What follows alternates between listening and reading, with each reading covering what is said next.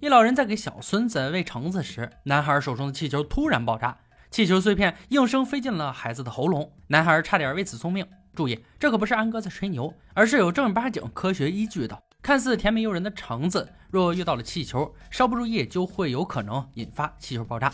原因是柑橘类的水果都含有芳香烃物质，而芳香烃类化合物对气球之类橡胶物的溶解度很强，这两种物质遇到一块会发生剧烈的化学反应，导致气球爆炸。说完这则真实发生的事件，再来看看留言终结者听到的留言：五岁大的麦卡龙霍尔拿着自己喜爱的硬糖球，准备去舔时，硬糖球发生了爆炸。原因是这孩子把糖放在微波炉里加热了。佛罗里达州还有另外一件硬糖球爆炸的故事。九岁大的康蒂吃硬糖球时被灼伤，热液体在他脸上留下了不可抹除的痕迹，最后被诊断为化学品灼伤。那么硬糖球真的会爆炸伤人吗？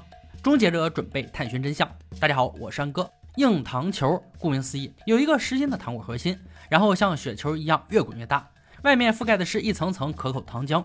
想进行这个实验，就要想出加热与冷却的机制，来决定什么状况会让硬糖球爆炸。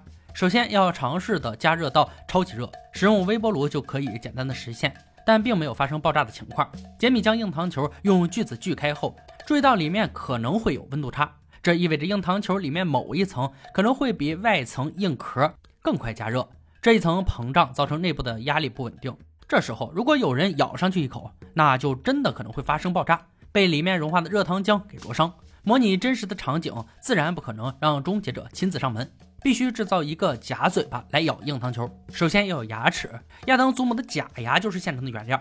正常人的咬力最大约一百七十磅，用钢架来支撑假颌骨就可以实现。不过这么大的咬合力，祖母的假牙貌似承受不住。工作小组决定做一口钢牙来进行实验。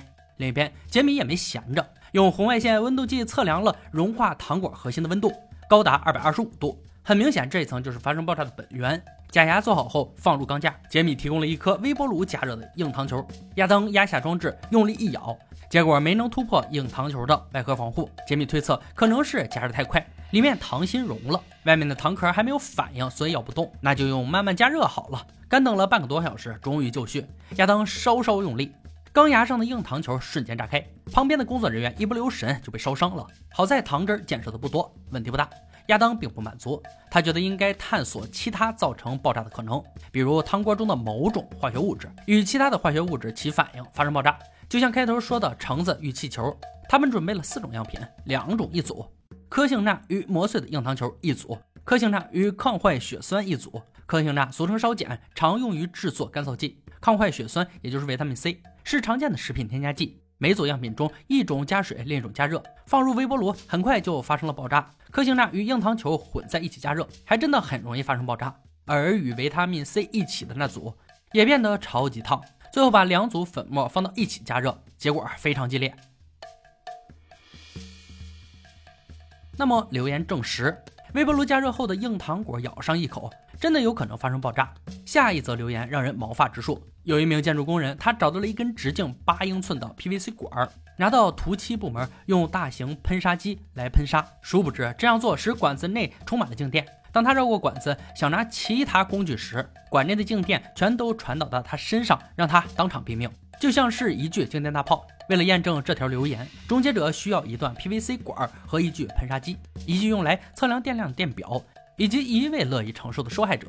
实验区域要尽量干燥，以达到静电产生的理想状态。制作小组完善场地时，亚当和杰米去咨询专家意见。电子工程师告诉二人，PVC 管是很好的绝缘体，对它进行摩擦时，负电子会聚集在表面，这就能让它产生积蓄电子的作用。但能否将其释放出去伤人，还有待考量。工作室的塑料帐篷已经完成，再喷上干燥剂，吸收空气中的湿气。现在轮到 PVC 管登场，不能放在金属铁架上，因为这东西本身就是地线，会把管子上电子导入地下。杰米第一时间想到的玻璃砖，这样一来，空气干燥了，大炮也绝缘了。那么谁愿意承受致命的电击呢？亚当老早以前制作的铜手傀儡是很好的选择。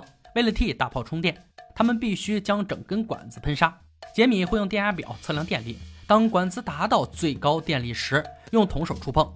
看通过铜手的电流是多少，就知道是否可以造成伤害。说干就干，亚当穿上防护服开始喷砂，让管子积蓄了数百万颗电子。很快，电表显示管子上电流已经达到了一万七千伏特。抓住机会，立刻将铜手放上去，却发现连接铜手的测电器一点反应都没有。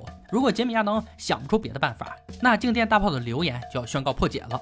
他们要想办法让 PVC 管出现更多静电。杰米要制造一台静电发电机，模拟静电大炮。原理是用旋转的皮带传送电流，由一根管子底部的电刷传到顶端的另一个电刷，然后电流传送到一个金属球上，就可以产生超过十万伏特电压。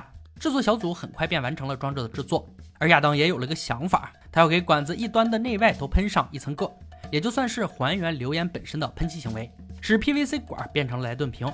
这是一种用以储存静电的装置。作为原始形式的电容器，莱顿瓶曾被用来作为电学实验的供电来源，也是电学研究的重大基础。两方面都完成制作后，实验再次展开。杰米的静电发电机的确能产生肉眼可见的电弧，但除了让小组人员的头发飞起来，貌似并没有其他作用。不信邪的他喊来亚当，骗他说没电。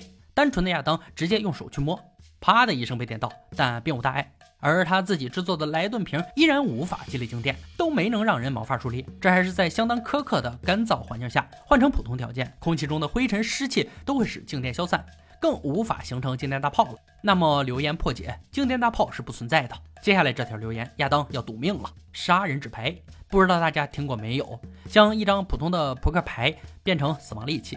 使劲儿一甩就能要人老命。亚当本人就是个纸牌飞镖的高手，苦练多年，已经有了不错的成绩。但即便他将训练成果展示出来，杰米也不认为纸牌能够杀人。直到终结者团队找到了瑞奇杰，他被人称之为世界纸牌飞镖王的高手。他可以把一张普通纸牌射到两百英尺外，速度能达到接近时速九十英里。还写过一本书，上面提到纸牌真的可能杀死过人。他们要建造出能高速射击纸牌的机器。然后与其他武器相比较，亚当的计划相当有野心。他想建造一具电子机械手臂，杰米则制造类似迷你棒球投掷机的东西。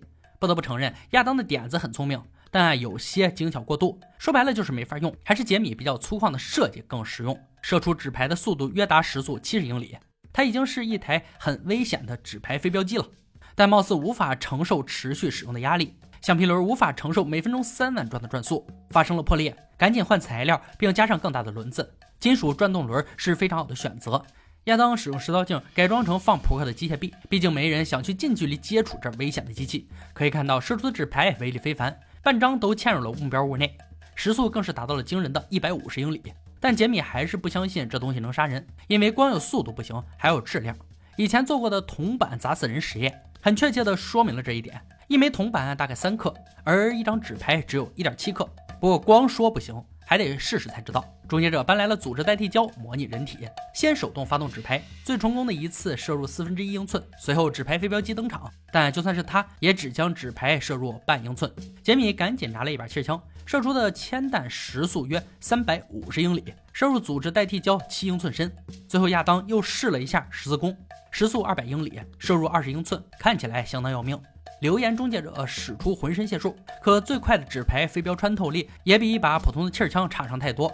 勇敢的杰米甚至脱掉上衣，戴上面罩，亲身承受了一下纸牌攻击，连续挨了两张纸牌，出现了小伤口，但照致命还差了远了去了。留言破解，纸牌飞镖并不致命。本期的留言终结者用亲身实验证明了，硬糖球用微波炉加热后，有很大的概率发生炸裂，灼伤皮肤。PVC 管无法积累静电，对人造成伤害。纸牌飞镖也不能当成杀人的武器。今天的留言挑战者到这里就落下帷幕了。小伙伴们，如果有听过有趣且可信的留言，欢迎在评论区留言讨论。欢迎大家关注安哥，我们下期再见。